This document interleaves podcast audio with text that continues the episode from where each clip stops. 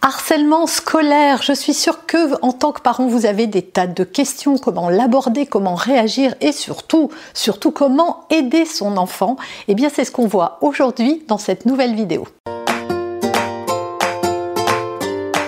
Bonjour et bienvenue sur ce podcast qui va transformer votre vie. Je suis Noémie de Saint-Cernin, je suis coach certifié RNCP, auteur de plusieurs livres best-sellers, conférencière, formatrice en développement personnel et en parentalité, référente pour les médias, entrepreneuse, épouse et maman de trois enfants. Dans ce podcast, je partage avec vous chaque semaine des outils, des conseils et des clés concrètes pour vous aider à vous libérer de vos blocages, à améliorer vos relations, à mieux gérer vos émotions, à remettre du sens dans votre vie, à retrouver énergie et positivité et bien d'autres choses encore afin d'obtenir la vie vous fait rêver. On va parler de harcèlement, aujourd'hui harcèlement scolaire, que l'on soit à la crèche ou au lycée. Le harcèlement est un fléau dans les cours de récréation. La cruauté de ce qui peut se passer dépasse tout ce qu'on peut imaginer. En tant que parents, on le sait, nous avons nous-mêmes été enfants, parfois harcelés. Je pense qu'il y a peu d'enfants qui passent à côté. Alors après, il y a des petits harcèlements qui ne durent pas très longtemps. Et puis il y a le véritable harcèlement, celui euh, sur lequel on s'acharne, qui dure des années qui va de plus en plus loin et qui conduit les enfants dans une détresse profonde. On en parle aujourd'hui dans cette nouvelle vidéo. Juste avant de développer ce sujet, je vous propose de télécharger tout de suite la fiche récap pour ne pas oublier. Vous pouvez aussi télécharger votre cadeau, les deux bien évidemment. Et puis si vous en avez envie, n'oubliez pas de vous abonner pour euh, contribuer à faire grandir cette communauté et donc ma chaîne. Alors non, il faut s'enlever de la tête que les enfants se font harceler parce que euh, ils n'ont pas une peau de la bonne couleur, euh, qu'ils sont un peu trop gros, qu'ils mettent des doudounes roses, que leur style ne plaît pas, qu'ils bégayent ou pour toute autre chose. Un enfant qui se fait harceler est simplement une proie facile et vulnérable face auquel le harceleur va se sentir euh, libre finalement de faire subir ce qu'il veut et de pouvoir exercer un espèce de pouvoir sur l'enfant. Alors dans cette vidéo, je vais développer quatre points principaux euh, sur un petit laps court. J'aurai peut-être pas le temps de vous parler de tout, donc je vous encourage vraiment à me mettre dans les commentaires vos questions. Euh, je vous assure que sur ce sujet-là qui me tient particulièrement à cœur, je ne manquerai pas de refaire une vidéo ou une session de questions-réponses par rapport aux questions que vous m'aurez posées. Voilà, je répondrai en vidéo à vos questions de manière à enrichir le sujet. Mais j'ai sélectionné les quatre points qui m'ont qui me semblent les plus essentiels, parce que c'est vrai qu'en tant que parents, nous ne sommes pas formés au harcèlement ni à comment y réagir, mais nous ne sommes pas les seuls à manquer de ressources. L'éducation nationale et les professeurs, qu'ils soient dans le public ou dans le privé, ne sont pas formés à ça, les chefs d'établissement non plus, et souvent, ils sont aussi démunis que vous pouvez l'être. Donc il est fondamental, je pense, euh, d'éduquer les consciences et de savoir, voilà, d'apporter à travers cette vidéo un éclairage et surtout des pistes à explorer pour les parents de manière à vous outiller et surtout à outiller votre enfant face au harcèlement.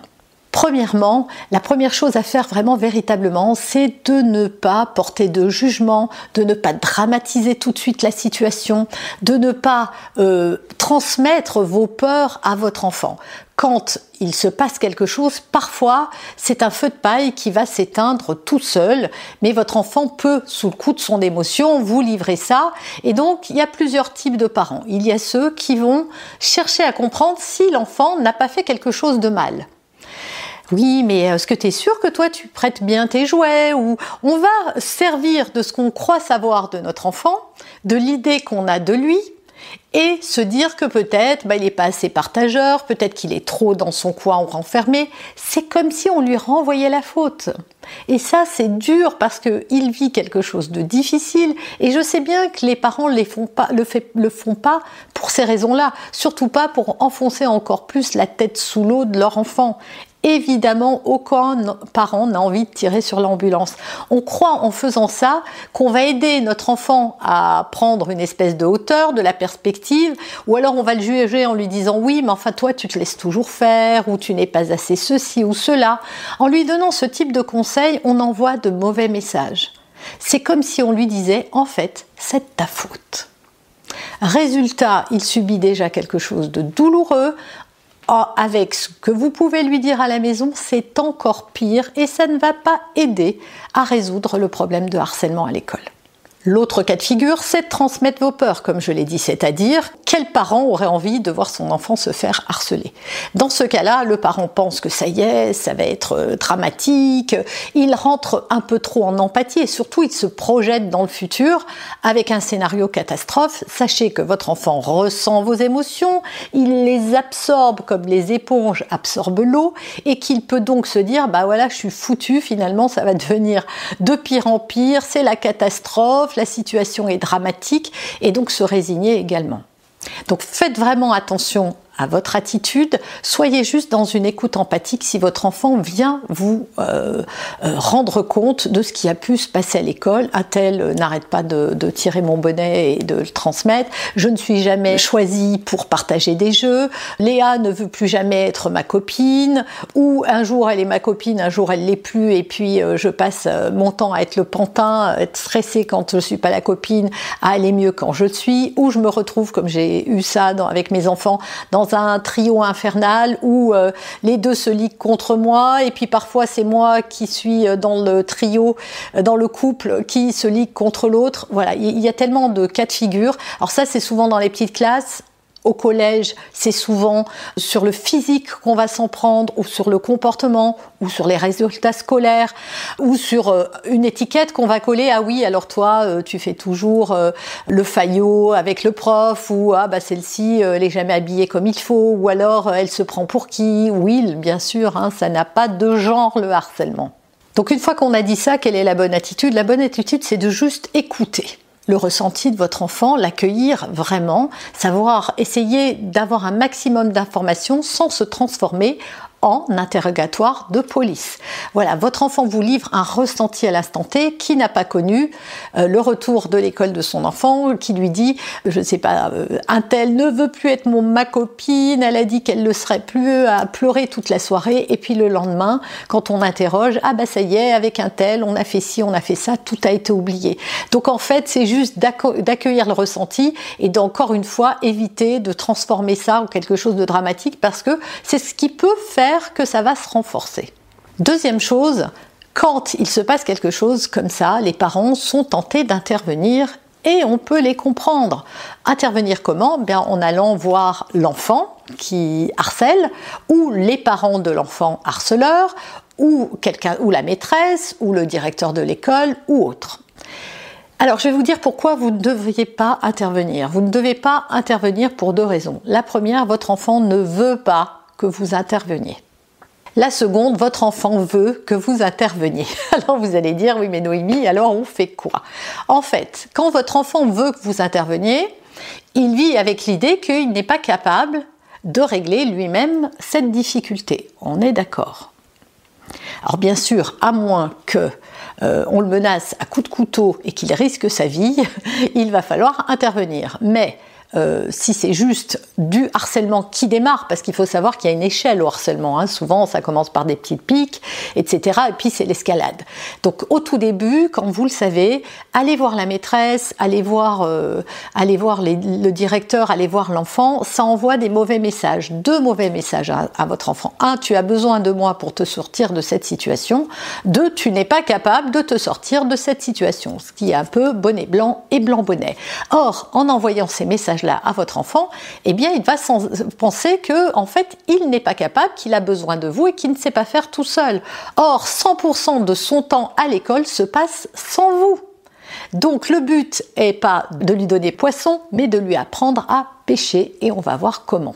En plus, je rajouterais que aller voir le harceleur ou euh, les professeurs, peu importe, ça peut empirer la situation. Une situation qui aurait pu s'arrêter d'elle-même peut prendre de l'ampleur parce que quand vous faites ça aussi, vous envoyez un mauvais message au harceleur qui se dit tiens, bah, si j'arrive à faire déplacer les parents, déplacer, euh, enfin, se mobiliser euh, les enseignants et autres, ça fait gonfler encore le pouvoir qu'il a parce que ça montre que, bah oui, voilà, je peux arriver à faire tout ça.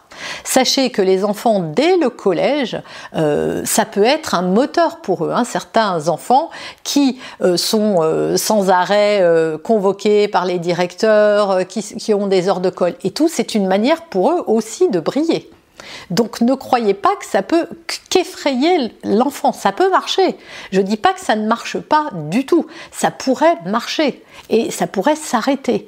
Mais ça ne réglera jamais le problème de fond qui est que votre enfant n'aura pas réglé lui-même la situation.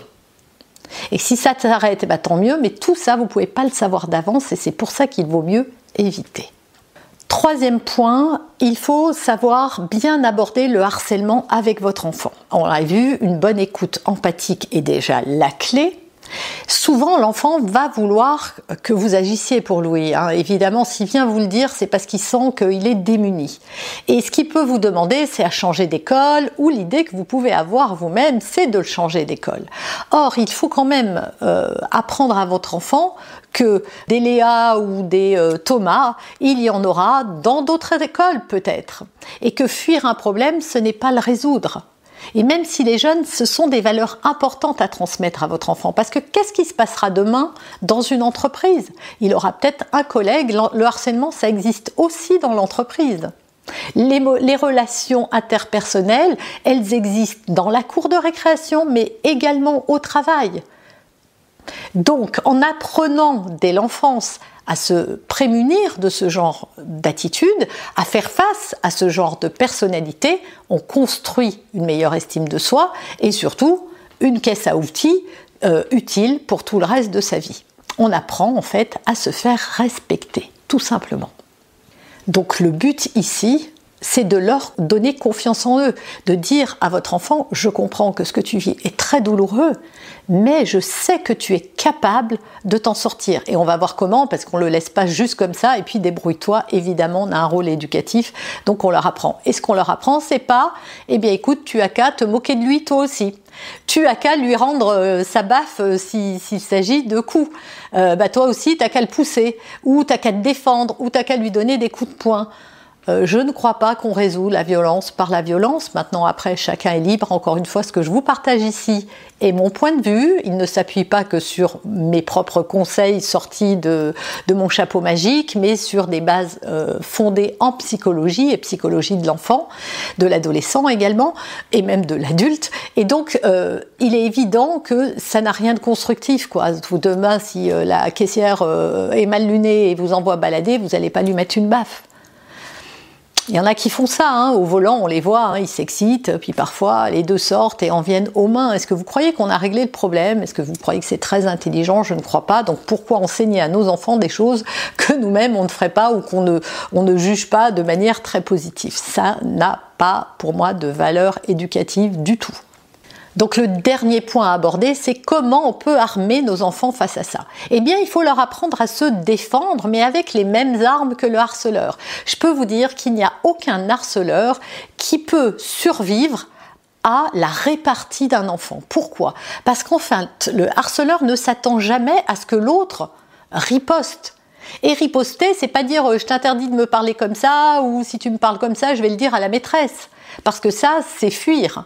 Non, la, bonne attitude à avoir, c'est d'envoyer les pics voilà, tu m'as envoyé une pique, et ben moi je vais t'envoyer une autre pique. Et c'est dans ce jeu de ping-pong que tout à coup, le harceleur, n'ayant pas envie de faire baisser sa cote de popularité, il n'a pas envie lui aussi que les autres entendent des choses, qu'il va pouvoir passer son chemin.